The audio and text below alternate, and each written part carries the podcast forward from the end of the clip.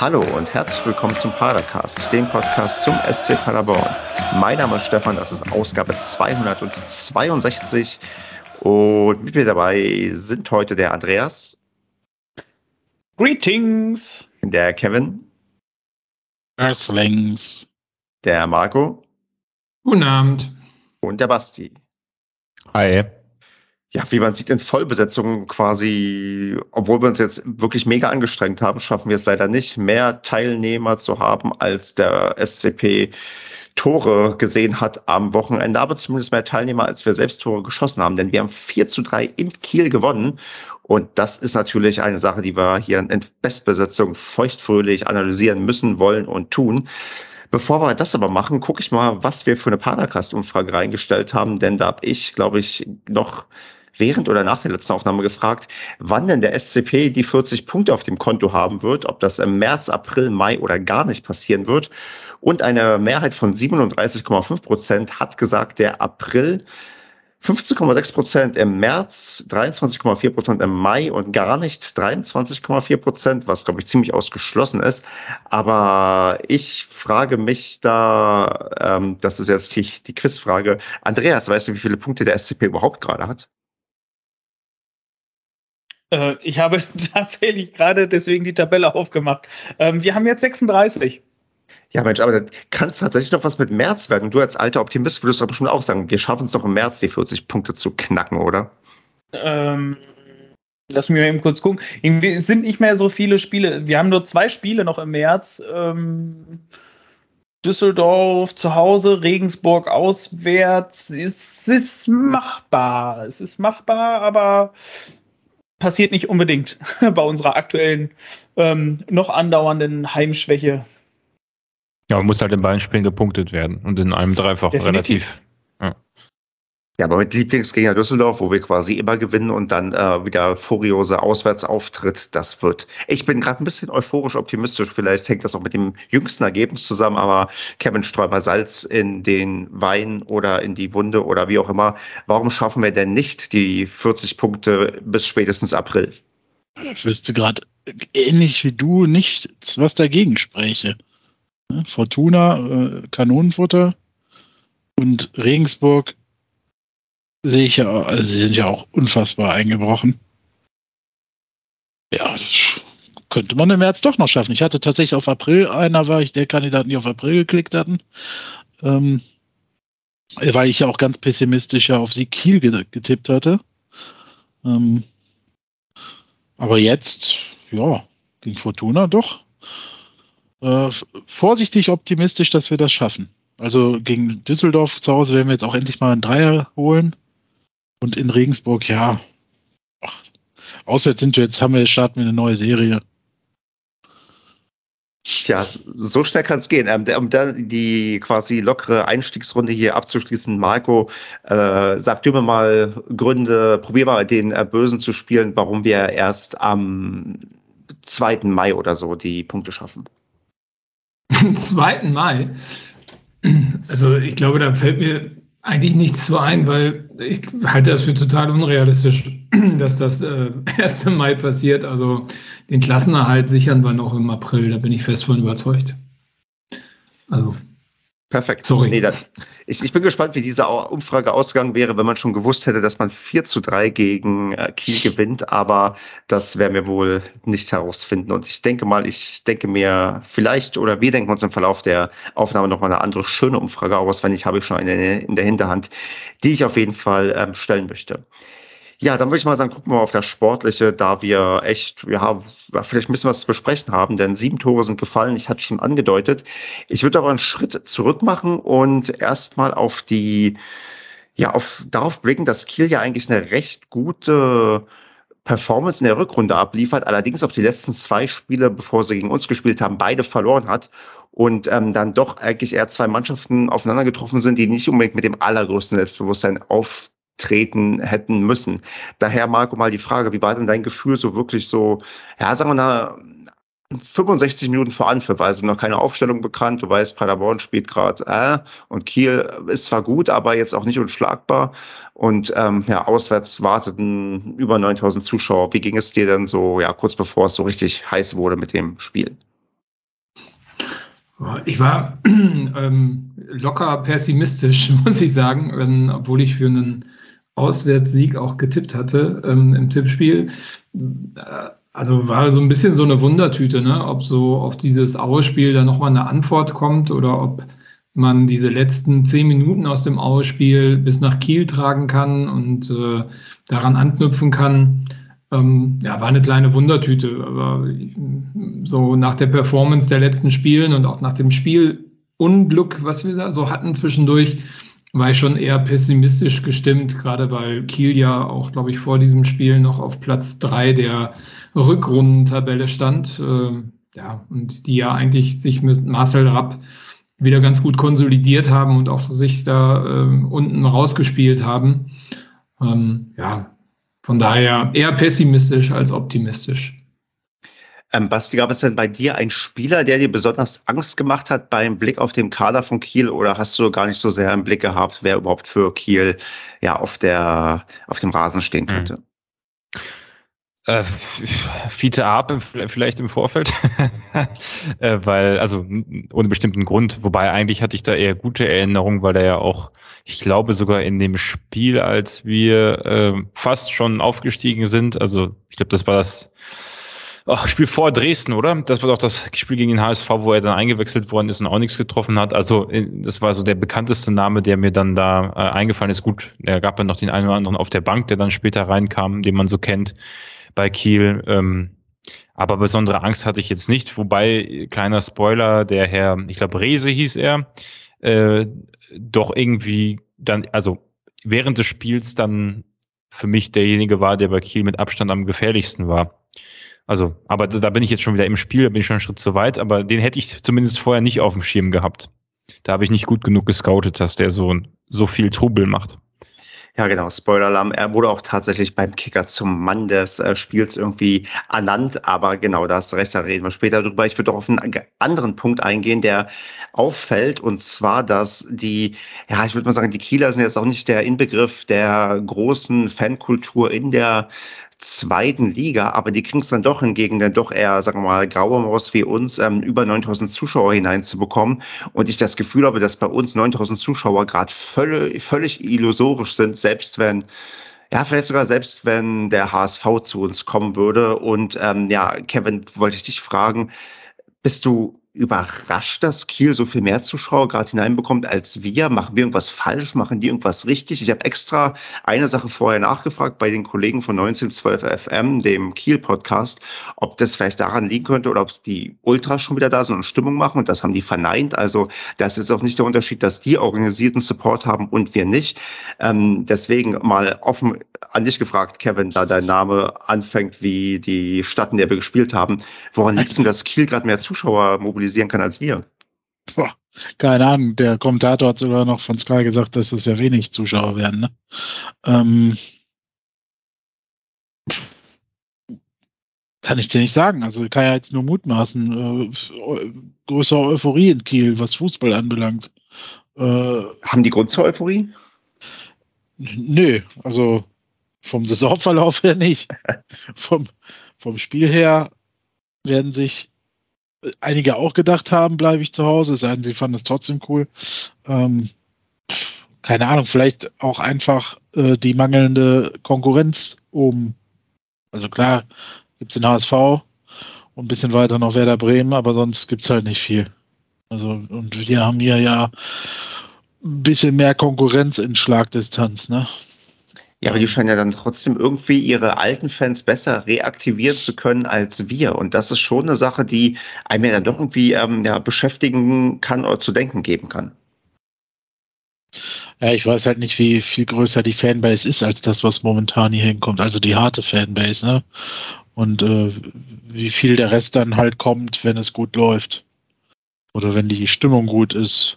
Vielleicht haben wir ja auch viele Menschen, die äh, einfach vorsichtig sind aufgrund äh, äh, von Covid-19, was ja mhm. so ein bisschen in den Hintergrund gerückt ist die letzten Tage und Wochen, was ja aber immer noch präsent ist. Ähm, weiß ich nicht. Kann ich, ich kann es dir echt nicht sagen. Also es ist auf jeden Fall ja so, dass wir hier immer schon, wenn, wenn wir nicht oben mitgespielt haben, ein Problem hatten, was ähm, dann höhere Zuschauerzahlen anging. Ne? Also man hat immer gemerkt, dass so der harte Kern, ich, ich würde jetzt mal sagen, bei zwischen dreieinhalb und 5.000 vielleicht liegt oder so, ne? Und dann kamen welche dazu, wenn wir gegen Gegner wie, weiß ich, Schalke, Hamburg, Bremen oder so spielen. Und es kamen natürlich nochmal welche dazu, wenn wir äh, äh, unter den Top 3 stehen, sage ich mal. Marco möchte was dazu sagen. Nee, ich habe eine Frage dazu. Ähm, war denn in Kiel 2G Plus angesagt oder war das jetzt schon 3G? Das ist eine gute Frage, weil das habe ich auch gerade kurz überlegt, weil ich glaube, Lukas Kwasniok war ohne Maske unterwegs, ne? Ja, genau, der war ohne Maske, aber der war auch schon bei der PK in Paderborn ohne Maske. Ähm, Stimmt. Also da muss sich ja auch irgendwas bei den Zulassungs- oder Eingangsregularien geändert haben, weil also, äh, also mhm. Mich hat's schon, mich stört's schon, wenn ich mich, obwohl ich geboostert bin, noch testen muss. Das ähm, würde ich jetzt ehrlich gesagt nicht nochmal machen. Ähm, irgendwie reicht es jetzt langsam. Mhm. Ähm, und ich weiß nicht, vielleicht hat das in Kiel einen Ausschlag gegeben. Das kann natürlich durchaus sein, das weiß ich nicht. Ne? Da müsste man vielleicht die Kollegen nochmal fragen. Oder jetzt müsste es einer nebenbei googeln, falls es so äh, äh, relevant ist. Aber das könnte natürlich wirklich in der Tat ein Faktor sein, weil ich glaube, in Hamburg, also als wir auf also St. Pauli gespielt haben, war es ähnlich, ne? Dass, glaube ich, dort auch andere Regularien vorherrschten als bei uns. Ähm, also im gesamten Stadion gilt die 2G-Regel. Mehr steht hier nicht. Also hier steht ja. nichts von, äh, ähm, ne? also, also das bedeutet, halt dass nur Genesene oder vollständig geimpfte Personen Zutritt zum Stadiongelände erhalten. Und da steht kein Hinweis auf Tests. Ja. Aber das liegt halt auch an dem ja, Bundesland wahrscheinlich, ne? Ja, klar. Ja, ja, klar. Aber dann ist das vielleicht auch äh, mit ein Grund, warum da mehr los ist. Also ich glaube, wenn gegen Düsseldorf mh, hm, bei uns äh, nur noch 2G ist oder vielleicht sogar 3G oder keine Ahnung was, ja, aber auf alle Fälle, ähm, dass das Ganze gelockert wird, dann wird die Hütte auch voller werden. Da bin ich fest von überzeugt. Ja, zumal das Wetter jetzt auch besser wird, ne? Ja, es soll ein strahlender Sonnenschein geben am Samstag. Mhm. Okay, dann würde ich äh, den Zuschauervergleich dann. Äh, aber wenn wir, wenn wir schon bei Samstag sind, ich weiß, dass der Gästeblock in Düsseldorf, glaube ich, ausverkauft ist. Also da kommen wir jetzt wahrscheinlich auch erst am Ende des Videos zu, aber ach, des Videos, mein Gott, des Podcasts. Ähm, der der ähm, Gästebereich, da gibt es keine Karten mehr. Ich weiß nicht, ob, also 1500 werden sie ja nicht reinlassen, ob das nur 750 sind oder was da gerade gilt oder 1000, aber der ist, glaube ich, voll. Okay, dann äh, ist das auch schon mal vorweggegriffen und ich würde sagen, wir blicken jetzt mal dann doch, nachdem wir den Zuschauervergleich angestellt haben und dann noch ein bisschen mehr Datenmaterial sammeln müssen, ganz entspannt auf ja das äh, Match, was wir da dann abgeliefert haben. Und da der Andreas schon lange nichts mehr gesagt hat, hat er jetzt das große Vergnügen, die Startelf zu kommentieren, das, was immer gerne gemacht wird. Neu reinrotiert sind Schallenberg nach einer Gelbsperre, Talhammer und Ofori, der zum zweiten Mal, wie ich zumindest in der Zusammenfassung gehört hatte, debütieren könnte in der Startelf. Und ja, Andreas, dein Blick auf die Startelf. Wer hat dir gefallen? Wer hat dich überrascht, als du auf die Elf geblickt hast, die ins Rennen geschickt wurden von unserem Trainer Lukas Kwasniuk? Mensch, welche euphorische Freude, dass ich zur Startaufstellung was sagen darf. Das ist definitiv ein Highlight, auf das ich mich jede Woche äh, erneut freue, wenn ich äh, doch nur drankomme. Ähm, ähm, Alter, was war das denn? Äh, Irgendjemand hat letztens zu Andreas im Stadion gesagt, dass er immer so negativ ist. Ich glaube, das will er jetzt hiermit wieder wegmachen. So, ich muss jetzt erstmal wieder ein bisschen Optimismus hier reinbringen. Genau. Ähm, Trainerfrage kommt später. ähm, Startaufstellung. Ähm, das Platte drin war von Anfang an, fand ich prinzipiell gut, weil ich da halt die nicht ernsthaft Alternativen sehe. Ähm, also Bestand jetzt, wobei ich tatsächlich doch, warte, fällt mir jetzt gerade ein, äh, also sehr gerne Ademi gesehen hätte, weil der einfach einen richtig geilen Eindruck gemacht hat bei seinem ersten Einsatz letztes Mal. Ähm, daher hätte ich zumindest gedacht, dass sie zumindest irgendwie in einer Doppelspitze oder so auftreten. Und du weißt doch, die sind doch alle platt nach 30 Minuten. Ja, definitiv. Äh, da hätte man definitiv dann tauschen müssen. Aber dass das Euphorie drin war, damit habe ich echt so gar nicht gerechnet. Also das hat mich äh, maximal überrascht. Und so ein Talhammer ist halt auch so ein Ding. Ähm, ich glaube, dass das, das Westfälische Volksplakat hast du ja, glaube ich, geschrieben. Ähm, der ist bei Fans auch einfach nicht wirklich beliebt. Ähm, ich glaube, da, da nehme ich mich dann definitiv auch nicht aus. Ist mit Sicherheit vielleicht irgendwo ein guter Spieler und so, bestimmt toller Typ. Aber der, der, der macht auf dem Platz einfach nicht den besten Eindruck und das ist halt auch immer wieder gut für, äh, für so einen richtig dicken Patzer, für einen Ausrutscher, ähm, der dann zum Gegentreffer führt. Und von daher war ich da, da war ich sehr skeptisch. Bei Euphorie war ich mir echt unsicher, weil der jetzt bisher auch noch keinen guten Eindruck irgendwo hinterlassen hat, dass der jetzt irgendwie die letzten Spiele mal reingekommen ist und dann nochmal richtig ähm, Trubel gemacht hätte. Deswegen hatte mich das überrascht und dass Ademi da nicht gestartet ist. Ja, und ansonsten halt Schuster, Collins. Äh, Collins war, war der, warte mal, war der auch wieder neu oder war der letztes Mal auch schon? Der war wieder. Der war schon. Nochmal. Mhm. Ja. Der war wieder in der Startelf. Ja. Ähm, Obwohl er Kritik fressen musste nach dem letzten Spiel. Ja, bei dem letzten Spiel sah der ja auch einfach nicht gut aus, äh, was sich ja dieses Spiel also ja komplett geändert hat. Ähm, beste Spiel definitiv der ganzen Saison von ihm. Ähm, aber ansonsten. du von, Schu von Schuster? Reden wir über Schuster? Nee, Collins. Ach, Collins, sorry, da habe ich mich verhört. Ich war noch bei Schuster hängen geblieben. Sorry. Nee, also wie gesagt, von Collins, wie gesagt, definitiv bestes Spiel der Saison. Ähm, aber wie gesagt, der Rest hat mich sonst nicht überrascht. Also der ganze Rest, die zwei, drei Leute, von denen ich jetzt nicht gesprochen habe. Äh, was mit Srebeni war, der saß ja auch noch nicht mal auf der Bank. Ähm, war da vorher irgendwas bekannt? Weil da habe ich gar nichts von mitgekriegt, dass der halt äh, noch nicht mal mit dem Kader war. Ähm, wurde da was zu gesagt vorher? Nein, das macht ja dieser Verein grundsätzlich nicht. Das, äh, auch das Rätsel nicht auflösen nach dem Spiel ist ja auch immer so eine Sache. Hat doch keiner auf der PK gefragt, oder? Das ist auch ein bisschen seltsam. Aue hat sich angeblich gegen Aue am Knie verletzt und konnte jetzt aber, konnte dann ja am Montag wieder trainieren. So, das waren die Nachrichten. Und dann kam irgendwie, äh, genau, am Donnerstag, dass er dann doch passen muss. Ja, ich erinnere mich, er hatte gegen Aue doch in der ersten Halbzeit auch was am mhm. Knie gehabt. Also das äh, mhm. zumindest nach einer plausiblen Geschichte.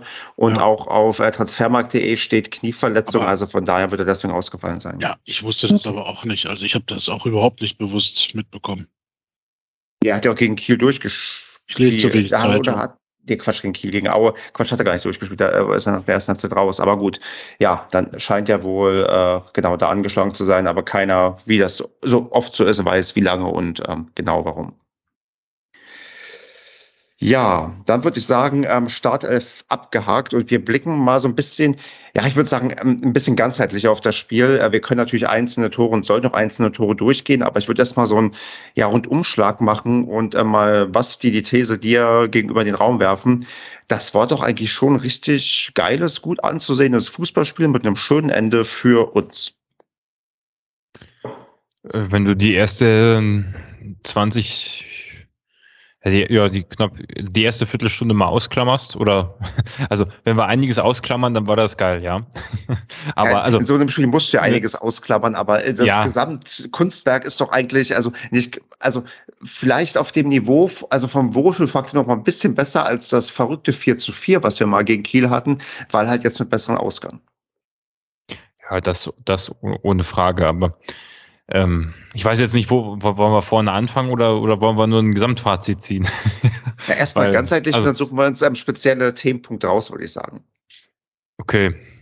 Naja, also ich, dann will ich jetzt erstmal den Miesepeter spielen, so ein bisschen. Ähm, und da muss man halt leider vorne anfangen. Ich hatte das Gefühl, ähm, denn der Kommentator wollte, wollte uns da irgendwie in eine ganz komische Rolle auch reden, ähm, die irgendwie so gar nicht gepasst hat zu dem, wie wir sonst so in letzter Zeit aufgetreten sind. Also er hat immer und also verschiedene Stärken betont, die jetzt im Moment eigentlich nicht so bei uns zu sehen waren. Also vor allem Geschwindigkeit war jetzt in den letzten Wochen meiner Ansicht nach nicht so unser Vorteil oder unser, unser Ding. Und äh, die erste Viertelstunde im Spiel war auch geprägt wohl von sehr viel Ballbesitz auf unserer Seite. Ich glaube, das hat sich aber während des Spiels dann auch wieder gedreht. Ich habe jetzt die Statistiken nicht, nicht vor Augen, müsste ich jetzt mal parallel aufmachen, aber äh, hat sich gedreht, ne? Aber am Anfang hatten ja, wir, glaube ich, relativ ja, wir hatten ja. nachher nur noch 41 Prozent, was mir aber auch nicht so genau. bewusst war. und am Anfang, meine ich, hatten wir, glaube ich, ähm, sehr, sehr viel den Ball. Also so die erste Viertelstunde, aber wir haben damit halt relativ wenig anfangen können. Während ähm, Kiel eigentlich, ich glaube, von Beginn an wieder auch relativ gute Chancen sich erarbeitet hat. Also wir sind dann meiner Ansicht nach nicht sonderlich gut reingekommen ins Spiel.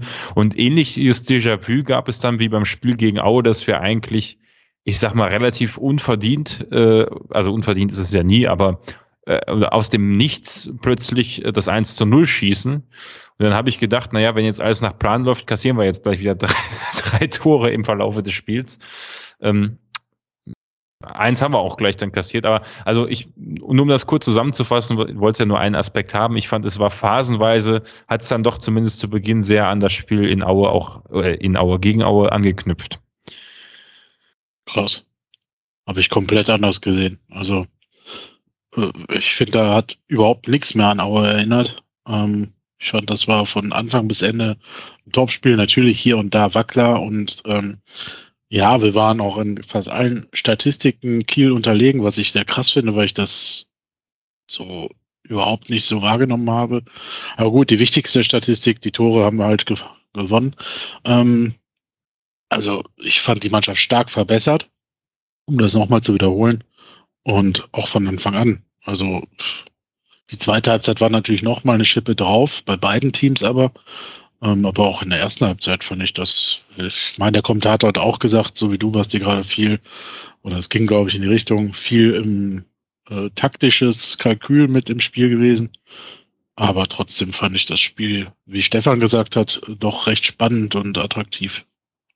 Ich also ich will das nochmal beschränken auf die ersten 20 Minuten. Als wir dann das ähm, 1-1 ja. kassiert haben, danach fand ich es tatsächlich auch besser, was erstaunlich ist, dass man dann nach dem, also, aber, äh, also die ersten 20 Minuten fand ich nicht gut.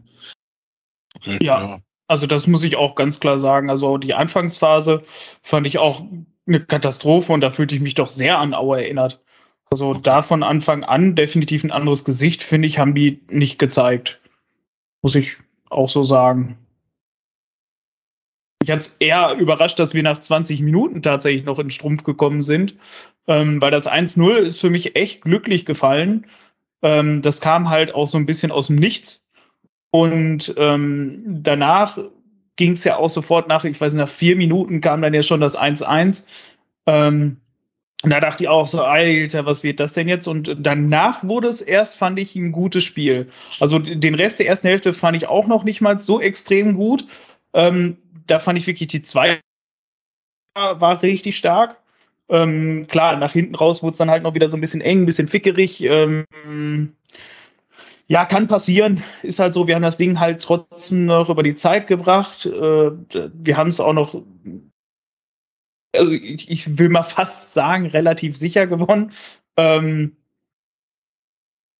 ähm, äh, wie gesagt, zweite Hälfte mega, erste Hälfte, die ersten 20 Minuten fand ich nicht gut. Also war ich. Vielleicht liegt es auch daran, dass ich so ein bisschen so ähnlich wie Marco tatsächlich relativ pessimistisch erstmal an das Spiel rangegangen bin. Mhm. Ähm, auch aus der Frustration, glaube ich, von dem Aue-Spiel. Und äh, ja, die ersten 20 Minuten saß man da so, Alter, jetzt geht dasselbe Elend halt schon wieder los und alles. Äh, und dann macht man ja, halt. Kiel, Kiel hat ja den Pfosten noch getroffen, ne? Vorher, das darf man nicht vergessen. Genau. Also, auch schon, ja. Und ne, dann gehst du halt so rein, so, boah, Alter, das wird da halt wieder nichts. Ähm, dann sind die, haben unsere Jungs ja auch einfach nicht nach vorne gespielt. Ähm, warum auch immer, dann immer halt nur hinten rum, aber halt überhaupt nicht ein einziges Mal schnell nach vorne, auch wenn man die Chance hatte. Und ähm, ja, nach dem glücklichen 1-0 dachte ich, hey, könnte was werden. Und dann kriegst du sofort wieder in den Ausgleich, wo ich dachte, so, boah, Alter, das wird jetzt schon wieder so ein richtiges Katastrophenspiel. Und da hat es mich tatsächlich wirklich eher überrascht ähm, dass sich das nochmal so positiv gedreht hat. Dann würde ich jetzt gerne nochmal zwischendurch ähm, oder bevor wir auf das Positive gehen, mal einen Negativaspekt ähm, herauspicken und Marco dich mal um eine objektive Einschätzung der Leistung von ähm, Ofori bitten. Ich glaube, da, ich glaube, das Negativste war, dass der gar nicht vorhanden war auf dem Spielfeld. Ne? Also das hat sich so ein bisschen angefühlt, als wäre er da hinter den Spitzen ähm, überhaupt nicht anwesend. Und ähm, ich habe auch nicht im Kopf, ähm, müsste man vielleicht mal schauen, ähm, wie viele Zweikämpfe der, der Gute gewonnen hat im Rahmen des Spiels. Aber ich habe den teilweise gar nicht wahrgenommen. Also Ähm, da gab es zwar Anspielversuche auf ihn, aber ich habe nicht das Gefühl gehabt, dass er da wirklich mal äh, einen Akzent setzen konnte. Der hat ein, zweimal hat er zu Dribblings angesetzt, aber die waren wieder ähm, ja, irgendwie ein bisschen orientierungslos, äh, würde ich mal sagen wollen. Ähm, das äh, äh, sagt man ihm ja auch ein bisschen nach, dass er im Spiel da ein bisschen nicht so richtig den richtigen Weg findet. Das haben wir ja auch ein paar Mal schon gesehen, als er eingewechselt war. Das fand ich auch, also ein bisschen ballverliebt und dann ja, wenig Impact. Also musste eigentlich rausnehmen, meiner Meinung nach. Ich gucke mal eben, oh, eine Zweikampfquote von 14 Prozent hat der Gute gehabt. Mhm. Okay. Ja, Aber eine Passquote von 100 Prozent. So. Ja, ja, das stimmt. Wenn das genau. nicht was ist. Hat er auch neun Stück von gespielt. Also ähm, das ist ja, ist ja Wahnsinn. Also dafür, dass der fast eine ganze Halbzeit gespielt hat. Ja, also, ja gut, aber dafür, dass er jetzt, also für die Position, ja gut, neun, aber gut, immerhin 100 Prozent bei neun. Das also, war ja, so schlimm heißt das jetzt auch nicht. Position. Ja, ja, Soll keine Pässe als spielen Anspielstation hinterm Sturm äh, sollte man doch äh, mehr Pässe spielen. Ja, sagen wir es mal so, wenn er mehr Pässe gespielt hätte, dann wäre wäre es auch nicht so schlimm gewesen, wenn er nur 75 oder 80 Prozent gehabt hätte. Ja, aber also neun ist jetzt, glaube ich, in so einem Fußballspiel was ist dann normal? Also Hünemeyer hat sicherlich mehr hinten außer Verteidigung und, und, sicherlich auch eine gute Quote. Nur die Frage ist, wie gefährlich sind die Pässe, die er spielt? Ne? Also wie? Also, ne? ja. Ich also denke mal, erst ist ja die Höchststrafe schon geschehen, dass er in der ersten Halbzeit ja, an, den, an den Pässen wird es aber vermutlich nicht gelegen haben, sondern wahrscheinlich eher an der Tatsache, dass er halt kaum zwei Kämpfe gewonnen hat und überhaupt kein, nicht anwesend war. Ja. Ja, also ich glaube, das ist äh, wirklich eine ganz, ganz ähm, ein Übertag für ihn gewesen. Also nicht, dass ich jetzt hier mit Häme oder so draufblicke. Das ist, äh, glaube ich, schwer genug für den Spieler, aber ja, spiegelt so ein bisschen das wieder, was man so, also was ich am Anfang schon ein Gefühl hatte, wo das Statement, ich glaube von Alofs war es, der doch meinte, ähm, wenn wir ohne Tore spielen, dann äh, zaubert er irgendwie, wo du merkst, ja gut, okay, anscheinend auch wenn er ohne Ball spielt, dann zaubert er auch. Also das ist, glaube ich, ja, also ich glaube, man hat ihn sogar in Düsseldorf doch als nicht zweitligatauglich sogar bezeichnet. Also so wirklich recht hart in der Verabschiedung gesagt, nee, ist ein netter Junge, aber für die Zweitliga reicht's nicht. Und so ein bisschen hat sich das, glaube ich, in dem Spiel bestätigt, auch wenn ich nicht alles aufgeben wollen würde. Aber das wird schwer sein, nochmal einen Startelf-Einsatz in naher Zukunft wahrscheinlich zu gerechtfertigen. Also um das vielleicht mal zu relativieren, also Justwan hat in dem ganzen äh, Spiel 18 Pässe gespielt ähm, und den hatte ich jetzt nicht als äh, schlechten Spieler im Kopf. Ähm, also vielleicht Dann ist ja 9 in 40 Minuten gar nicht schlecht. Ja, genau, richtig. Also das äh, muss man vielleicht mal eine Lanze brechen. Ich meine, der äh, Kelvin ist ähm, 20 Jahre alt. Also ich glaube, ähm, da ist auch noch viel Luft nach oben. Ne? Und den abzuschreiben, finde ich schwierig, weil technisch versiert ist der ja. Ne? Ich glaube, der muss sich einfach entwickeln. Und äh, ist halt die Frage, ob er diesen Entwicklungsschritt bei uns macht. Nein, oder ist halt irgendwo anders. Wagt, den nach gefühlt 40 Spielen auf der Bank äh, von Beginn an zu bringen. Ne? Das kommt noch ja, dazu. Da ja. kannst du Glück haben natürlich, ne? dass er da voll einschlägt und einen Bombentag erwischt und einer äh, der Spieler ist, die in diesem Spiel von vier Toren zwei selber machen. Dann ist er auf einmal die super Neuentdeckung, auch wenn er nur fünf Pässe macht. Ähm, aber es kann halt auch richtig in die Hose gehen und das ist in diesem Fall richtig in die Hose gegangen. Äh, jetzt ist die Schuld dann sicherlich auch nicht nur bei ihm zu suchen, denn da gehören ja auch die Mitspieler dazu, die dann vielleicht nicht so äh, ihn ins Spiel mit einbeziehen. Das Gefühl hatte ich nämlich. Äh, deswegen habe ich auch gesagt, der war quasi unsichtbar. Und das bist du ja nun mal, wenn die Mitspieler dich auch nicht quasi anspielen. Ja, jetzt kannst du sagen, hat er sich vielleicht nicht angeboten. Ist also so ein Kreis, so eine Kette, ne? Das ähm, es ist einfach richtig scheiße gelaufen für ihn. Ähm, ob die Auswechslung so knapp vor der Halbzeit dann überhaupt noch notwendig ist, kann man drüber streiten. Hat Kwasniok ja selber dann gesagt auf der PK. Ähm, aber er hat es ja auch begründet, wieso er es getan hat. Ne? Also mhm. Er hat schon ziemlich deutlich gesagt, das ist hier Zweitliga-Fußball und das hat er dann nicht gebracht. So hat er das formuliert. Ja, ja also, also tatsächlich. Er hat gesagt, er hat das Gefühl nicht gehabt, dass er Zugriff im Zweikampf hat und dass ihnen das gerade so ein bisschen aus dem Ruder gelaufen ist und ja. Dass man so in der zweiten Liga nicht agieren kann, hat er auch gesagt. Also es war schon. Hm. Ja, und er hat aber auch gesagt, dass wenn so ein Melem draußen sitzt, ich meine, ähm, das hast du ja auch gesehen, also da hast du halt viel mehr, er hat glaube ich selber auch irgendwie was mit Aggression oder so gesagt, du hast halt einen viel aggressiveren Spieler dann da drin, ne, der da auch an ganz andere Akzente setzen kann und äh, das hast du auch sofort gemerkt. dass der da auf einmal auf dem Stadtplan. Äh, ich sag, ich sag euch, wie es laufen wird. Der wird, äh, der geht zu Erzgebirge Aue in der dritte Liga, schießt die zum Wiederaufstieg und dann steht er auf einmal bei, bei Heidenheim in der Startelf und schießt dann da irgendwie 15 Tore in der Hinrunde, wenn in zwei Jahre später und wir fragen uns, was ist denn, warum haben wir den Jungen denn gehen lassen? So wird das dann wahrscheinlich laufen. Ja, mein Gott, also es ist, äh, aber es hat Kwasniok tatsächlich auch gesagt, ähm, der Typ, er, also es hat halt nicht funktioniert und er musste halt raus, ne, von wegen, hey, Leuten muss man Entwicklungszeit geben und alles, aber es ist ja einfach nochmal Zweitliga-Fußball. Da geht es am Ende des Tages halt auch einfach um die Punkte und in dem Spiel hat es mit dem einfach nicht geklappt. Und der hat auch gesagt, der, der wird sich halt noch entwickeln und er wird halt mit Sicherheit auch stärker daraus gehen, als wenn nicht. Ich meine, was soll er sonst auch sagen? Ähm, aber grundsätzlich fand ich es vom Trainer stark, dass er dieses Wagnis eingegangen ist, Euphorie in die Startelf zu, ste zu stellen. Und dann finde ich es aber auch stark, dass er da eingesehen hat, das funktioniert halt gar nicht. Ähm, und das geht, das läuft wegen ihm vielleicht ja aus dem Ruder und dass er wirklich nach 40 Minuten, also vor der Halbzeit, dann noch sagt, ey, Alter, hier müssen wir einmal die Reißleine ziehen, das geht so nicht und hat ihn den Euphorie nachher auch noch hier abgeklatscht und hat dann noch einmal kurz mit ihm gesprochen mhm. und so. Ähm, also das finde ich, das hat der ich, gut gemacht. Das muss ich Hat der aber so nicht sagen. so Bock gehabt, der Euphorie, ne? ja, natürlich nicht. Ich meine, wenn du, ja, wenn du gerade ne? spielst, wird sich da etablieren und wirst nach 40 Minuten in der ersten Hälfte quasi, das ist ja wirklich, das ja. ist, das ist ja mehr Beleidigung geht ja für einen Spieler quasi nicht, ne?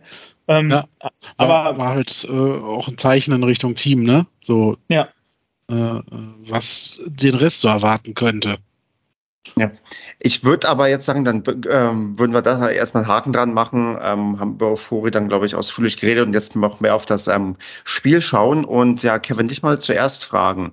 Wir haben ja vier Tore geschossen. War das die herausragende Defensive? War das eine doch sehr, sehr schwache Kieler Offensive?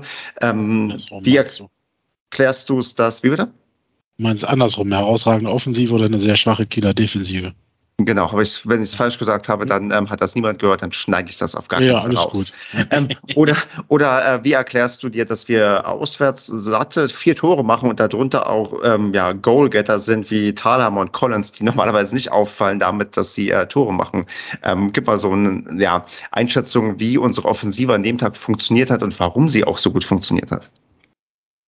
Ja, ähm, also auswärts natürlich äh, bis auf diese eine Niederlage sind wir weiterhin eine Macht, ne? das muss man sagen, sind wir Tabellenzweiter immer noch. Ähm, habe ich vorhin noch geschaut, als äh, Andreas sagte, er guckt mal eben auf die Tabelle. Ähm, äh, ob die Kieler Abwehr so schwach war, weiß ich nicht. Wir haben, glaube ich, in der zweiten Halbzeit ein Spiel mit offenem Visier irgendwann gesehen. Ne? Ähm, was für einen Fan oder für einen neutralen Zuschauer, aber auch für einen Fan halt total geil ist. Für einen Kommentator auch ein super dankbares Spiel dann ist, weil du halt nur noch Action hast. Ne? Ich habe den Live-Ticker gemacht, ich kam kaum hinterher. Ähm, also es war phasenweise wirklich Hanebüchen, was die Abwehrreihen zugelassen haben, aber auch toll, was die Offensivreihen gezeigt haben. Ihr habt vorhin schon einen Rese genannt bei Kiel, der war ja echt äh, wirklich richtig stark. Ne? Ich glaube, für Schalke, ehemaliger Schalker-Spieler. Ähm, und bei uns hast du halt auch gemerkt, so ein bisschen, dass Schallenberg wieder da war. Tatsächlich hat er so wieder ein bisschen mehr Ordnung reingebracht. Und die Gegentore, die wir gekriegt haben, waren natürlich auch so kurz vor Ende so, Quasniok hat es richtig gesagt, leider, es sollte eigentlich nicht passieren, aber wie es immer so ist, wenn man führt 4-1 und denkt, ah, das ist jetzt gelaufen, ne? Und ähm, dann kriegen die so einen bescheuerten Elfmeter den du nicht mal geben musst. Also wird gar nicht sagen, dass die Abwehrreihen so schwach waren. Die Tore waren gut rausgespielt, waren schöne Dinge dabei. Und ja, Tore entstehen halt durch Fehler, ist so. Das, äh, aber ich fand davor die Abwehrreihen auch relativ stark. Also bis so bis die Torflut begann, äh, fand ich, hätte man auch sagen können, dass beide, äh, äh gerade auch die Innenverteidiger, sehr, sehr viel abgeräumt haben, ne, auf beiden Seiten. Ähm, ja, tu mich da schwer, jetzt die Abwehr runter zu, runter zu äh, äh, bewerten, runter zu werten und äh, ja, die Offensive hat's gut gemacht, dann ne? die Tore gemacht. Wir hatten eine Möglichkeit noch auf mindestens drei Tore mehr, gerade in der Nachspielzeit zwei. Ich glaube kurz vorher auch noch eine. Und dann Kiel hatte den Pfostenschuss noch in der ersten Halbzeit. Also da war ordentlich was geboten. Ähm, ich glaube, äh, da kann man als neutraler Fan nicht äh, meckern.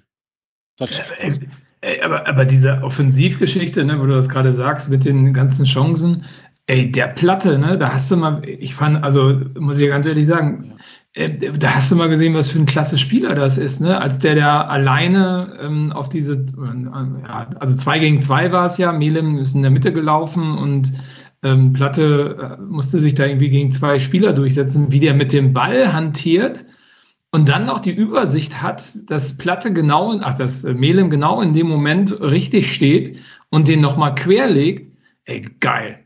Also, ja, ja. also in so einer Drucksituation, die, also so abgewichst zu sein, den Ball so lange zu halten und dann genau richtig in den Punkt reinzuspielen, abgefahren. Also das, das ist ja noch nicht mal ein Tor gewesen, glaube ich, die Szene, oder? Ja, weil, ja. genau, weil Melem den, ähm, ja, der hat den irgendwie halb hoch geschossen oder so. Das war irgendwie äh, ein bisschen unglücklich. Der Torwart hat auch gut reagiert, muss man sagen. Ähm, aber da hast du mal gesehen, was für eine Platte, äh, was für eine, was für eine Granate Platte sein kann. Also unglaublich, fand ich total begeisternd. Ich, ich, ich muss tatsächlich sagen, der, der Kommentator hat immer so darauf rumgeritten, dass die Tore, so wie Kevin das eben auch schon angedeutet hat, alle aus irgendwelchen äh, Fehlern, die ja sonst nie passieren würden, entstehen. Wenn ich da an das Tor denke, ähm, ich glaube zum 2-1 ist, wo, wo der Torwart schon den Ball hatte und Platte ihm den Ball dann quasi so ein bisschen aus der Hand köpft, ohne Foul aber, oder ich weiß nicht, der Torwart springt, ich weiß auch nicht, eine ganz komische Szene, Platte köpft ihn auf jeden Fall nach vorne und Justwan flankt ihn dann auf Talhammer. Ähm, Sage ich, ja, okay, klar, das kann vom Torwart so passieren. Da muss aber auch Platte erstmal da stehen, wo der Ball runterkommt, sodass er in einer besseren Position ist als ein Torwart. Also, da, ich, da, also ne, wenn er da unbedrängt gewesen wäre, hätte der den locker abgefangen und ohne Foul. Also, also ne, da muss man auch erstmal da stehen. So, und dann muss natürlich Justwan in so einem Moment auch die Übersicht haben, über, über drei, vier Mann butterweich die Flanke auf Talhammer zu, zu spielen. Und dann brauchst du noch einen Talhammer, der den Ball reinköpft. Ähm, also, ne, genauso wie das Tor, äh, was in der ersten Hälfte Schallenberg gemacht hat, der muss den auch dann erstmal am Torwart vorbeilegen. Und natürlich springt er dann glücklich vom Ofori hin zu, ich weiß gar nicht was, Muslia, ähm, zu, zu wem auch immer. Ähm, also ich kann das, also dieses, was er da irgendwie fünfmal gesagt hat, der Kommentator, dass das alles ganz viele Glückstore waren. Ähm, am glücklichsten war noch der Elfmeter äh, gegen Collins, sag ich mal, den die Kieler bekommen haben. Ja, das stimmt. Also man muss natürlich bei dem Talhammer-Ding schon sagen, dass äh, der Keeper und äh, wie hieß der Verteidiger? Teska, ne? Die unglaublich schlecht aussahen in der Situation. Aber auch das passiert halt mal, ne? Ich meine, Keeper und Innenverteidiger gehen hoch. Äh, ist ja nicht das erste Mal, dass die dann auch mal kollidieren und dann der Ball halt blöd quasi vor die Füße von Justwan äh, fällt und ja, dann machen die das halt auch stark, ne? Äh, ja. Kurzer ja. Haken und dann äh, macht das Ding auf Muslia und der, ich glaube von Muslia, der wäre eigentlich auch schon reingegangen wahrscheinlich weiß ich nicht genau, aber äh, Talhammer gönnt sich dann, ne? ja, gut, kann man sagen, das Ding, was Schuster sich quasi selbst, wo er sich selbst angeschossen hat, wo dann das 1-1 ja. für, das ist natürlich auch irgendwo unglücklich, aber letztendlich, ich denke mal, das ist alles ein Produkt von ja, von Fehlern, aber auch von ganz guten Offensivreihen. Äh. Man darf nicht vergessen, du hast gesagt, Pfostenschuss, den Kiel hatte, aber Kiel hatte auch, bevor wir überhaupt das 2-1 geschossen hatten, noch zwei relativ, also eigentlich eine hundertprozentige oder zweihundertprozentige von äh, Ab im Strafraum am Fünfer, wo er das Ding nicht, nicht versenken kann.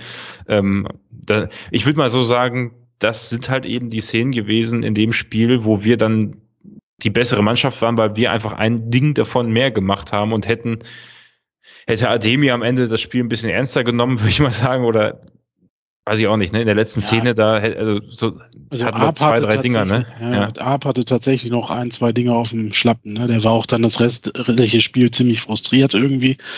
Äh, guckte auch nicht mehr so glücklich rein.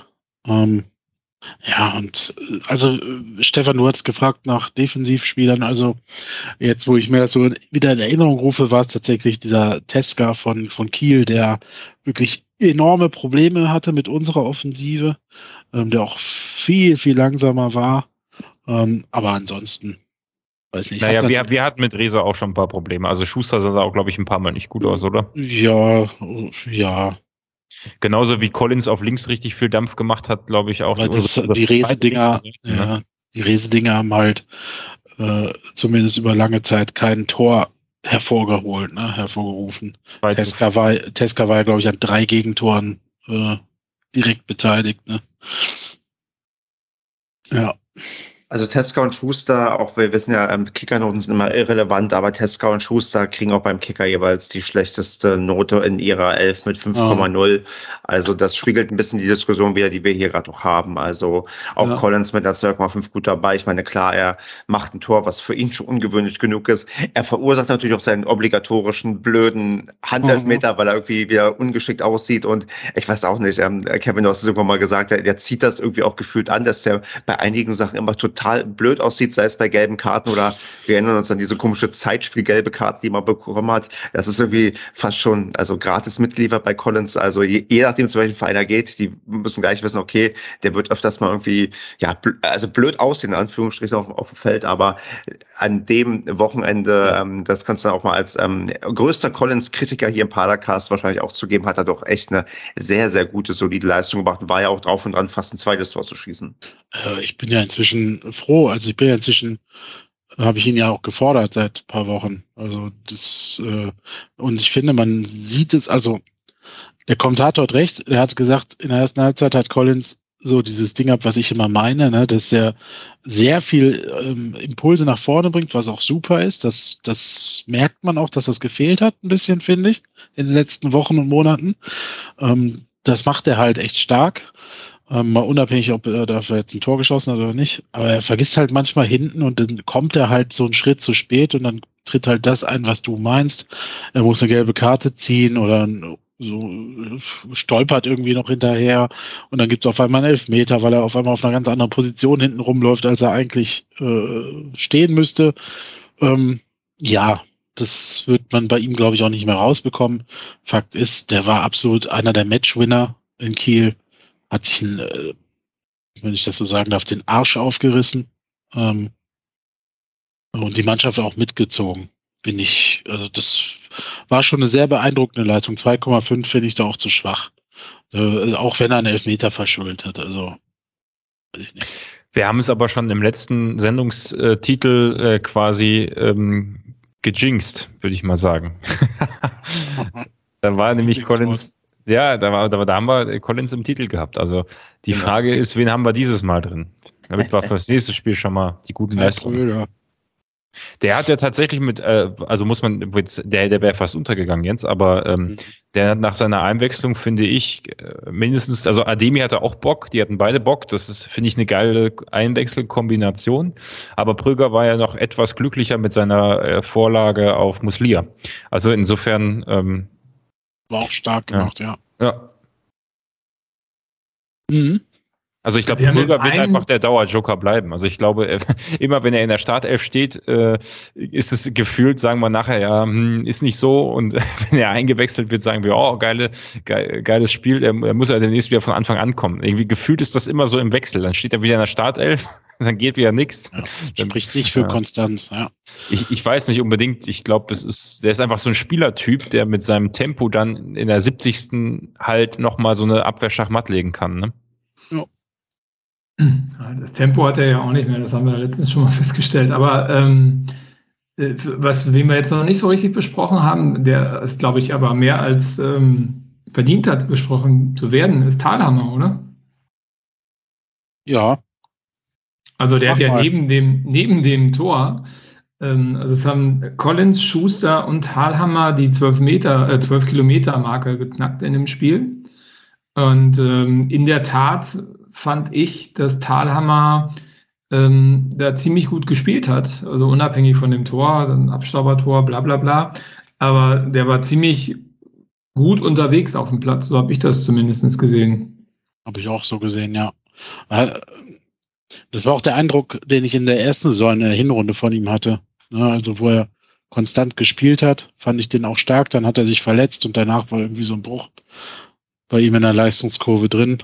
Und dann äh, war er auch nie wieder so richtig Stammspieler. ähm, ja, hat er wirklich sehr gut gemacht, das muss man schon sagen. Meinst du, also, meint, meint ihr, der kommt nochmal? Ah, schwierig, ne? Also genug Spiele wären es jetzt noch, oder Andreas? Also Schuster ja. schwächelt gerade so ein bisschen. Ne, der hat jetzt so sein erstes Formloch ein bisschen gefunden. Also wenn man davon sprechen kann, Marco hat ja gerade gesagt, er hat auch wieder über zwölf Kilometer runtergerissen. Also insofern pff, waren das vielleicht auch nur so ein, zwei Situationen, die wieder hängen geblieben sind, ne? Ähm, gegen den Rese. Ja, also ich sag mal halt, Thalhammer hat ja seine Chance. Wie gesagt, der hat ja seine Qualitäten und alles. Ähm, er konnte sie bisher halt nur nicht auf den Platz bringen.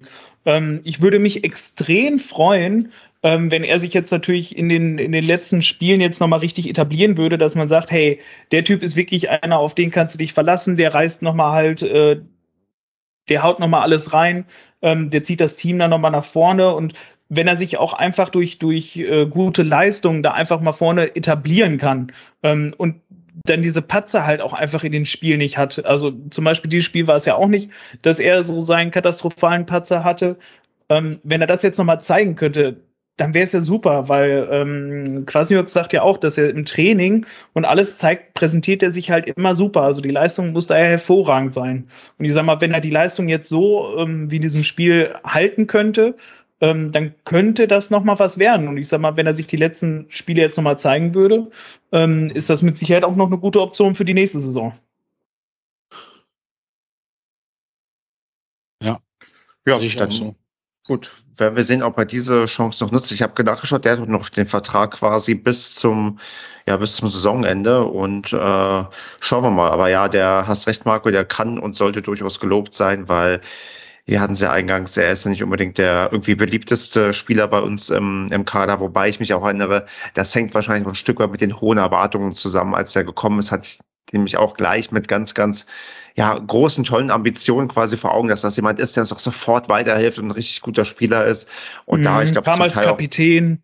Genau, und, und ähm, da ein Stück weit dann auch, glaube ich, verletzungsbedingt, dann äh, war er auch, glaube ich, teilweise gar nicht so oft äh, phasenweise im Einsatz, dann so nicht irgendwie das zeigen konnte, was man sich von ihm erhofft hat. Und das natürlich ein ganz, ganz schwerer Stand ist. Also, wenn du dir dein, ja, dein Königstransfer holst und der dann irgendwie nicht liefert, das ist ja auch schwierig für einen Spieler. Aber jetzt berappelt er sich vielleicht nochmal und er hat ja seinen Startelf-Einsatz dann mehr als gerechtfertigt. Ich meine, in seiner Position schießt er nicht viele Tore, jetzt hat er eins geschossen. Also von daher gucken wir mal, wie das so weitergeht und ob er dann auch im nächsten Spiel auch von Beginn an ran darf. Aber Thalhammer kam doch von Ingolstadt, oder? Mhm. Was haben wir gerade gesagt? Ja, weil du von wegen kann sofort helfen und so. Ich also. hatte, aber ja, ich weiß nicht. Also ich glaube, ich hatte ihn irgendwie als extrem. Weil er da guten, Kapitän war. Ja. Genau, soliden Spieler, genau, wahrscheinlich deswegen, weil du, wenn du als junger Spieler bereits Kapitän bist und dann auch, ja, auch wenn es nur Ingolstadt ist, das heißt ja normalerweise schon was.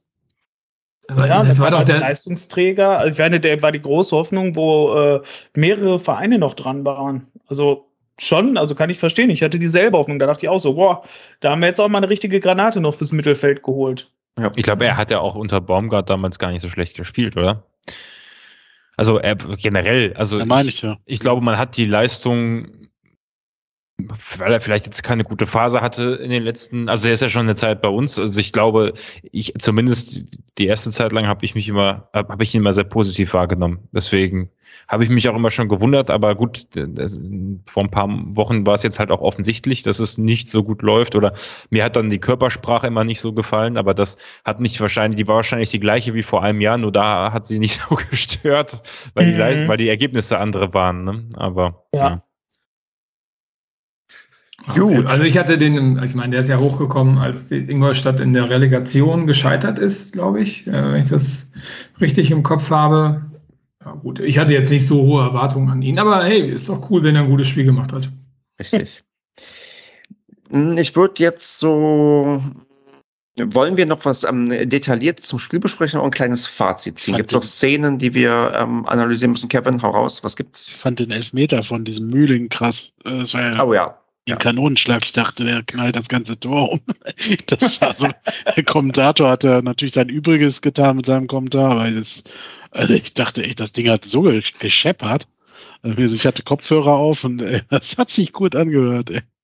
Ich meine, es gibt also ja schlecht geschossene Elfmeter, es gibt gut geschossene Elfmeter, aber es gibt halt solche, die also wirklich Prädikat unhaltbar, besser geht's nicht. Und wo du, glaube ich, auch als Spieler da denkst, hm, so knapp wollte ich es eigentlich auch nicht äh, machen. Äh, aber du hattest ja vorhin gefragt am Anfang, äh, vor welchem Spieler man vielleicht Respekt hatte oder hat in so einem Spiel. Also Mühling ist mir immer als sehr unangenehmer Zeitgenosse ähm, bei Spielen gegen Kiel in Erinnerung geblieben. Also das ist jemand, der echt kämpft und rackert und der auch mit viel Kraft unterwegs ist. Also das ist jemand, der mir, äh, den ich da genannt hätte bei so einer Frage. Ich überlege, er spielt ja eigentlich auch schon länger für die. Irgendwie habe ich das Gefühl, dass Mühling ja, ja. so jemand ist, der. Schon lange. Ja. Schon lange. Klar. Also der Name ist mir jedenfalls sehr präsent und ich verbinde ihn mal mit Kiel. Also ich würde jetzt sagen, der spielt da schon seit ein paar Jahren. Ich finde das halt auch immer wieder irritierend, dass du einen Louis Holt wieder rumlaufen siehst, ne? Ja. Also das ist irgendwie immer noch für mich, ich meine, er ist jetzt ja auch nicht seit heute erst in der zweiten Liga unterwegs, aber äh, gefühlt war der ja mal Champions League-Spieler und Nationalspieler irgendwie oder sowas, ne? Schon krass. Also eigentlich, die haben eigentlich eine ziemlich gute Mannschaft, finde ich auch so von äh, von Namen her, aber es sind halt auch alles wieder äh, Namen, die woanders gescheitert sind irgendwie, ne? Mit dem Arp, mit dem äh, Rese, der ja auf Schalke auch mit anderen Voraussetzungen geholt worden war. Also äh, war das Schalke? Ja. Aber die sind, ich meine, die haben beim letztes Jahr Relegation gespielt, ne? Die sind gegen Köln ja. äh, aus der Relegation geflogen. Also ich meine, die hatten zwar ein paar Abgänge, hier der Kollege aus Korea, der genau, Jason Lee ist ja gegangen. Viel zu schade ist für die zweite Liga, der ist jetzt in Mainz auf der Ersatzbank, glaube ich. Aber ähm, das, also die. Und Finn Bartelt. Mal, wo, wo habt ihr das eigentlich so, schon wieder her? Ich habe das, schon, äh, hab das schon wieder vergessen. Ich habe das schon wieder vergessen, wo das herkommt mit dem, ich habe das jetzt so oft gehört. Wo hat er das? Weil das immer gesagt wurde. Jeder hat dir gesagt, der ist viel zu gut. Jeder Kommentator, jed, auch jeder, auch der Fan hatte dir gesagt, der ist viel zu gut. Also das, ähm, und ähm, in Mainz übrigens ist gar nicht so sehr auf der Ersatzbank. Also der spielt doch hier sehr, sehr regelmäßig, hat auch schon äh, vier Tore und zwei Vorlagen. Also der scheint in Mainz einigermaßen auch angekommen zu sein. Doch zu gut für die zweite Liga gewesen. Das sogar zu gut für Mainz in der ersten Liga. Ja. So. das war jetzt einfach nur aus dem Bauch raus ein Spaß. Keine Ahnung, wer guckt sich schon Mainz an? Also. Ja, die können ja eh, dürfen ja eh gerade nicht spielen, die haben ja alle Corona tatsächlich. Ja, guck, siehst du. Ja gut, dann würde ich aber dann mal bitten, ähm, Andreas, um ein Fazit. Also mit 4 zu 3 haben wir zumindest deine Offensivvorgabe erfüllt von dem 4 zu 0 Tipp, den du immer abgibst. Was machen wir mit diesem Spiel? Ist das jetzt ein einmaliger Ausreißer? Bleibt das jetzt dauerhaft so? Äh, also, ich, weißt du, ich hatte davor schon das Problem, dass ich die Mannschaft nicht ganz greifen konnte, von einem 1-3 gegen Au auf ein 3-3 zurückzukommen. Das war irgendwie nichts Halbes und nichts Ganzes. Und dieses 4 zu 3, das ähm, macht irgendwie das Bild nicht unbedingt klarer von dem, von der Mannschaft, die ich da vor mir habe. Also, Andreas, versuchst du mir mal ein klares Bild zu zeichnen. Wie ist der SCP gerade drauf? In welchem Zustand? Was wird aus uns und in den nächsten noch ausstehenden, boah, ich glaube, neun Spielen, die wir noch vor uns haben? ja, was soll ich dir da genaueres zu sagen? Ne? Ich finde, du hast es gerade schon sehr schön zusammengefasst. Ähm, so richtig greifbar, was mit der ganzen Mannschaft möglich ist, ist es alles noch nicht. Ähm, da muss ich halt zusagen, dass ich diese Woche ähm, das tolle neue Format, ähm, was äh, Marco geführt hat mit dem Jan, ähm, dem Padercast äh, versus Paderball oder äh, mit Paderball, ähm, habe ich gehört und das hat das Ganze für mich tatsächlich auch nochmal alles in einem anderen Licht erscheinen lassen, weil ein bisschen muss man ja einfach sagen, mit den Mitteln, die wir hatten und vor allem jetzt nach dem Weggang von Michel halt auch noch, die wir haben, ähm, ist halt so ewig viel mit der Mannschaft einfach nicht möglich. Und ähm, prinzipiell haben wir vor allem auch in der Hinrunde wahrscheinlich auch noch über unsere Möglichkeiten gespielt.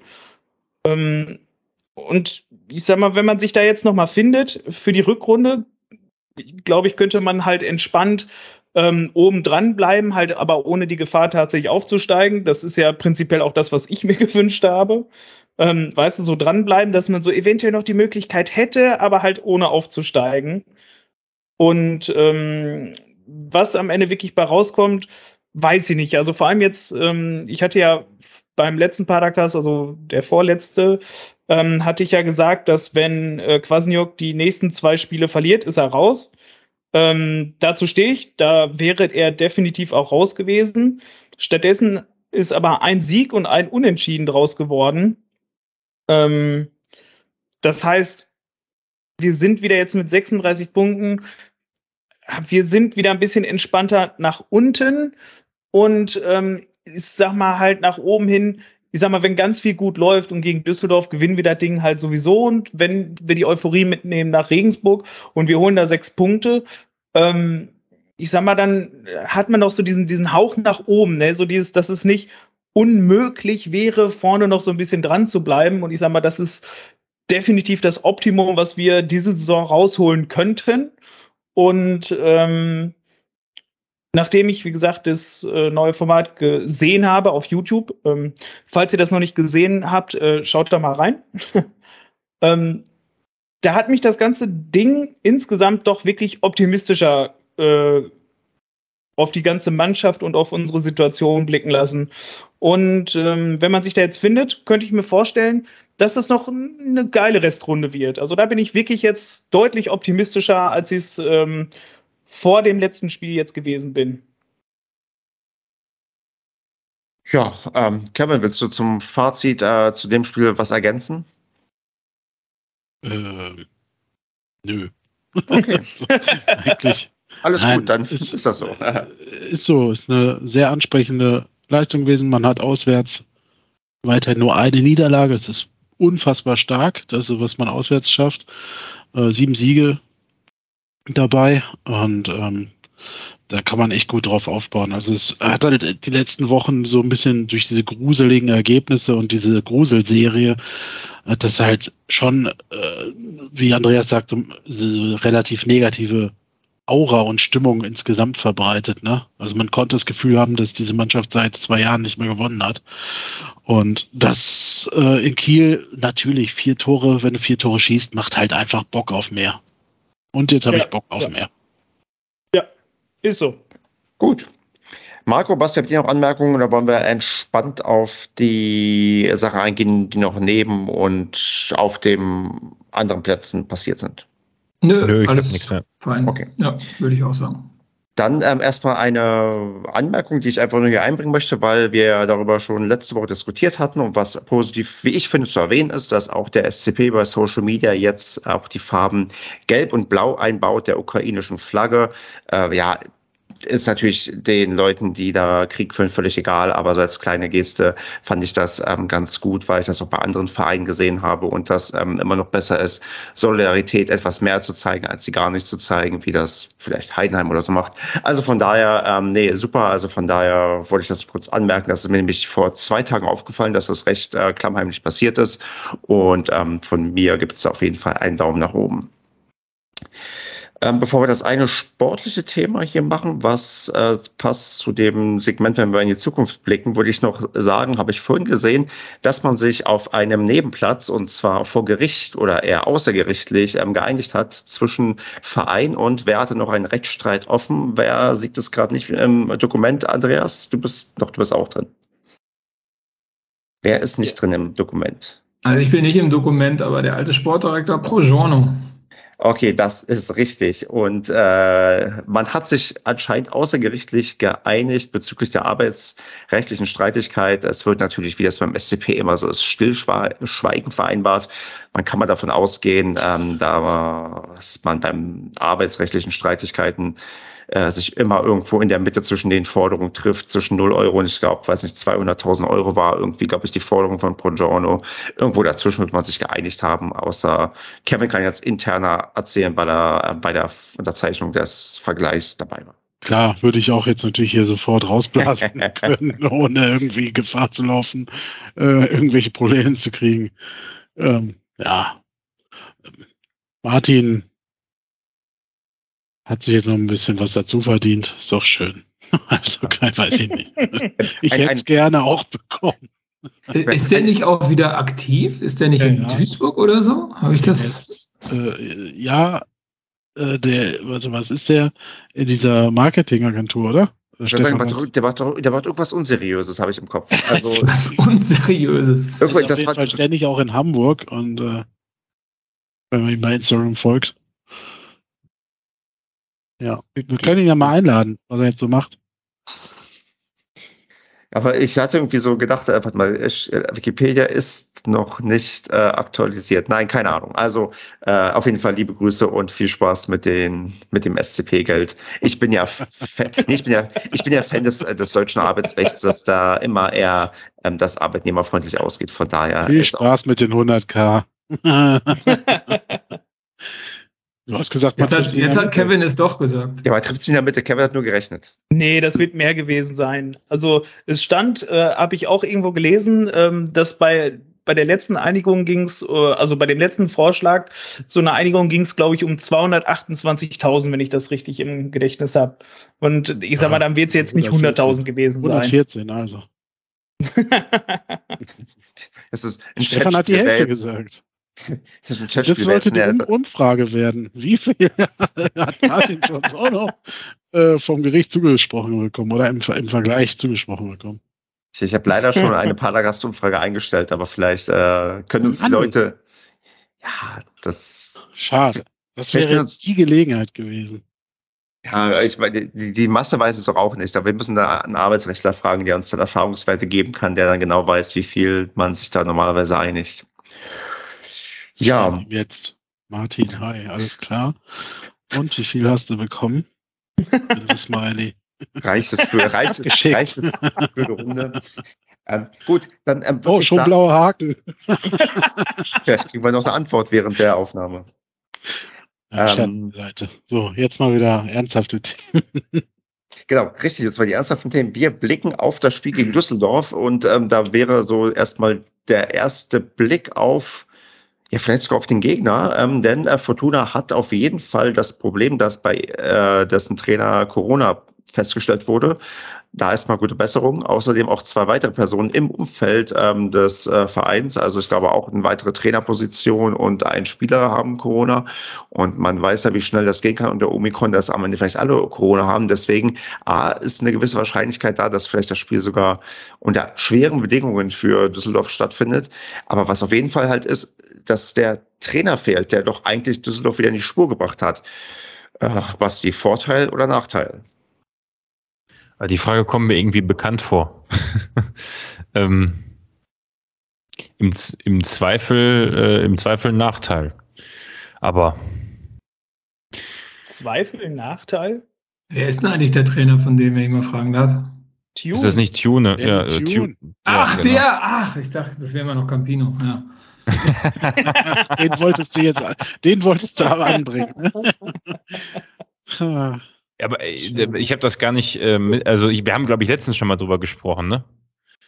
Ähm, über, über den Herrn, wenn ich mich richtig erinnere, oder? Ständig, weil ob er nun irgendwo als Trainer in Diskussion war oder wie auch immer, aber wir sprechen ja jetzt wieder über ihn und jetzt ist er unmittelbar nicht beteiligt am Spiel und äh, dein ähm, nett ausgedrücktes im Zweifel ein Nachteil ist, glaube ich, recht zutreffend, weil wenn der Trainer fehlt, ist das ja tendenziell immer erstmal schwierig, aber ähm, ja, wie blickst du ja. sonst auf das Spiel, Basti? Also, also ich, wie immer ich, gegen Düsseldorf? Ich gehe so ein bisschen mit dem, ich weiß nicht, ob du die gleiche Einstellung hattest, aber ich habe sie eben so ein bisschen rausgehört.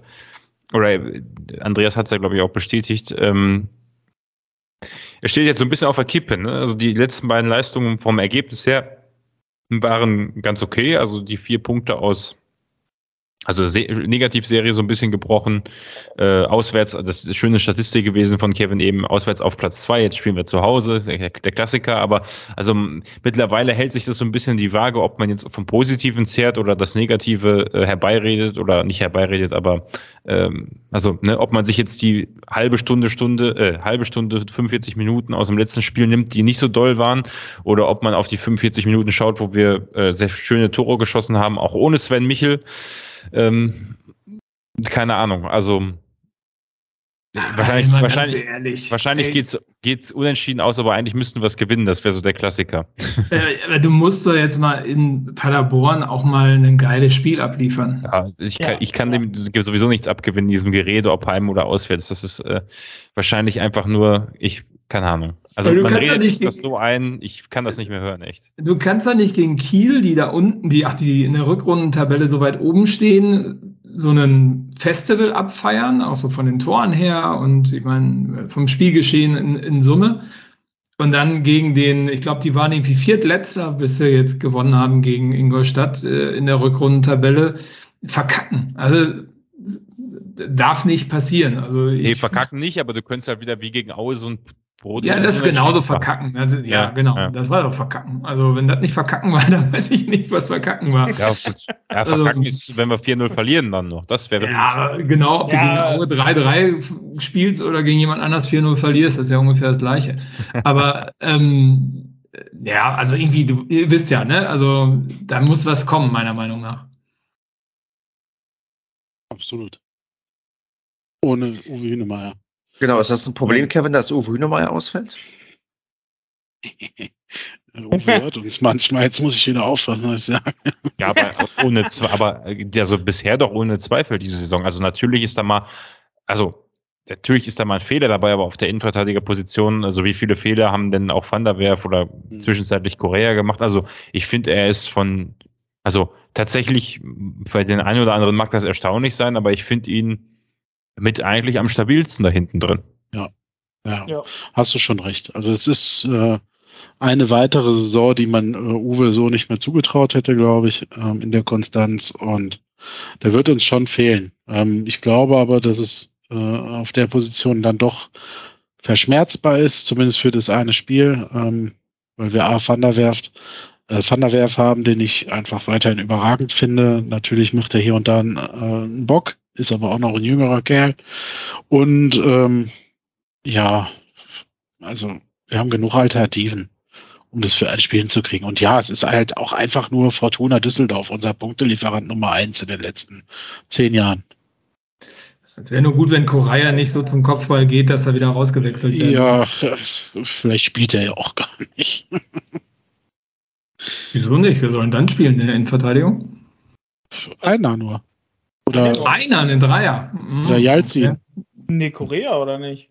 Ja, sag ich doch. Da sagt er doch, ja. vielleicht spielt er ja nicht. Also ich glaube schon, dass wir mit einer Viererkette gegen den Ball spielen. Also, Definitiv. Aber, aber Jalzin würde ich da hinten, er hat ja bis jetzt immer außen gespielt, ne? Oder halt eher im Mittelfeld.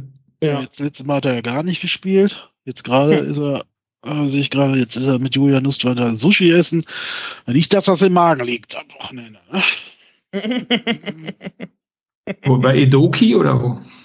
Nee, Kyoto sind sie. Ah, okay. Also wer die sehen will, vor 23 Minuten gepostet. Also die sind noch da. Es ist 22 Uhr, ja, das ist die Fußballer doch schon im Schlafen, oder? Ja, vielleicht haben sie es auch erst auf der Fahrt nach Hause gepostet. Ne? Ich weiß es ja nicht. Oh Gott, ich müsste mich schon wieder anmelden bei Instagram. Instagram ist kacke. Nein, Facebook ist kacke. Auch. Ähm, ja, also Hünemeyer wird auf jeden Fall für ein Spiel ersetzbar sein und äh, wie ihr selber gesehen habt, es gibt genug Alternativen. Aber, wie Sebastian richtig sagt, natürlich wird man ihn auch vermissen als Go-To-Guy in brenzlichen Situationen auch mal eine gelbe Karte halt abholt, wie halt in Kiel mit einem Foul, wo man denkt, Alter, muss das jetzt sein, aber vielleicht musste das genau in dem Moment auch sein. Ne?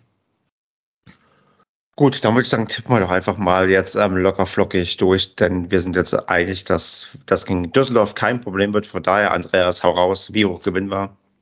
Ja, hör mal, das ist äh, Düsseldorf, die, wenn das Spiel stattfindet, ähm, werden die geschwächt antreten. Das, das ist tatsächlich das erste Heimspiel jetzt 4-0. Ich schließe mich da an, ich sage auch 4 0. Kevin? Was? Ja, ich muss doch jetzt immer gegen Paderborn tippen, oder? Ja, also, mach, dann trau dich mal, dann trau dich mal. Was habe ich getippt? Kiel 2-1 gegen Paderborn, ne? Ach nee, das bringe ich nicht übers Herz, das zweimal zu machen. Ich glaube, wir gewinnen gegen Düsseldorf mit 3 zu 1. Äh, Basti? 2-1. Ja. ja, wir spielen 1 zu 1, unentschieden. Ach, Basti. Quatsch. Düsseldorf, ich bitte dich. Wenn dann 3 zu 3 oder 5 zu 5 oder so. Ja, ich muss, ich, ich, bis, mit den negativen Tipps hat das jetzt in letzter Zeit, ja, gut, aber das war dahingestellt. Ganz gut. Jetzt hat direkt geklappt. Ja. Okay, Marco, heraus. Äh, 1 zu 0 gegen Düsseldorf. Harter Arbeit jetzt, ja gut. Andreas und ich, Andreas und ich werden uns feiern für unseren mutigen 4 zu 0 Tipp. Ich mich ein bisschen mehr als Andreas, weil Andreas immer 4-0 tippt, aber äh, das ist äh, auf jeden Fall, glaube ich, safe, dass wir gegen ja. Düsseldorf nichts anbrennen lassen werden. Reist, reist du denn mit dem Mannschaftsbus zusammen an? Ich glaube, das frage ich dich jetzt immer, ne, wenn wir gegen Düsseldorf auch, auch völlig zu Recht. Und ey, tatsächlich, normalerweise wäre das auch hier garantiert, dass ich nicht unbedingt mit dem Mannschaftsbus anreisen würde. Aber da ich ähm, seit ja, Wochen eine Verabredung habe, die schon zweimal Corona-bedingt verschoben oh, werden musste. Echt jetzt? Bin ich leider nicht vor Ort. Alter Schäde, die ist eine, Verabre eine popelige Verabredung, die an 364 Tagen des Jahres stattfinden kann. Wichtiger als dieses, dieses das, das würde ich so nicht sagen. Schlagerspiel, dieses, dieses Derby. Das, genau, das NRW-Derby, wie man sagt. Rein OWL-Derby. Ähm, nee, ähm, ja, aber ich, ich, ich habe heute schon in der Tat. Ich, ich habe ähm, hab mich heute schon festgelegt, ähm, das nächste Heimspiel, was ja bedauerlicherweise erst in vier Wochen ist, hallo, Alter. Ahnung, da werde ich ähm, nach ähm, Paderborn kommen. Also das äh, ist für mich wenn ich da nicht in der Woche Corona habe oder so, dann, und selbst wenn, dann komme ich nach Paderborn und gucke mir Paderborn gegen Karlsruhe an. Das, ja, das interessiert in vier Wochen keinen mehr, Stefan. Das, ist richtig, egal. genau. Deswegen, also in vier Wochen bin ich endlich mal wieder im Stadion, nachdem ja Schalke schon vermiest wurde, aber gegen Karlsruhe hält mich nichts ab. Ich bin immer noch, ich werde daran weiterarbeiten, dass du irgendwann aus dem Fortuna Düsseldorf-Bus steigst. Das würde ich so feiern. Allein dieses Bild, wie es, wenn du unten aus diesem, wo die Koffer drin sind, da aus diesem als blinder Passagier rauskletterst mit einem Pilger. So rausrollt. Ja, mit so einem Pilger in der Hand und äh, dem Schal umgeworfen. Ey, das wäre echt ein Bild für die Götter. Also ja, gut. ich sehe gerade so die Sky-Kamera live drauf.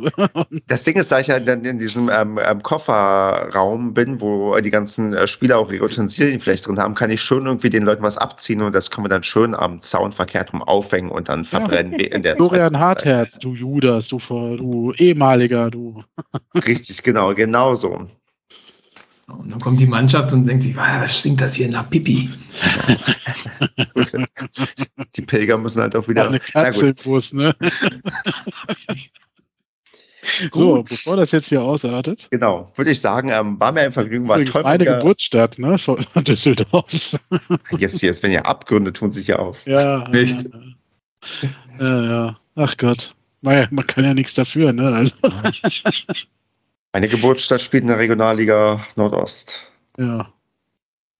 Gut, gut. also dann würde ich sagen, habt eine schöne Woche, ja. äh, bleibt friedlich und dann sehen wir uns am zum Teil, also ohne mich, aber euch kann man zum Teil am Samstag im Stadion sehen. Gebt den Leuten ein Bier aus und bis dahin eine gute Zeit und bis zum nächsten Mal. Ich gebe niemandem Bier aus, die sollen mir ein Bier ausgeben. Aber ich trinke kein so. Bier. Aber egal. Ciao. Ciao, ciao. Ciao.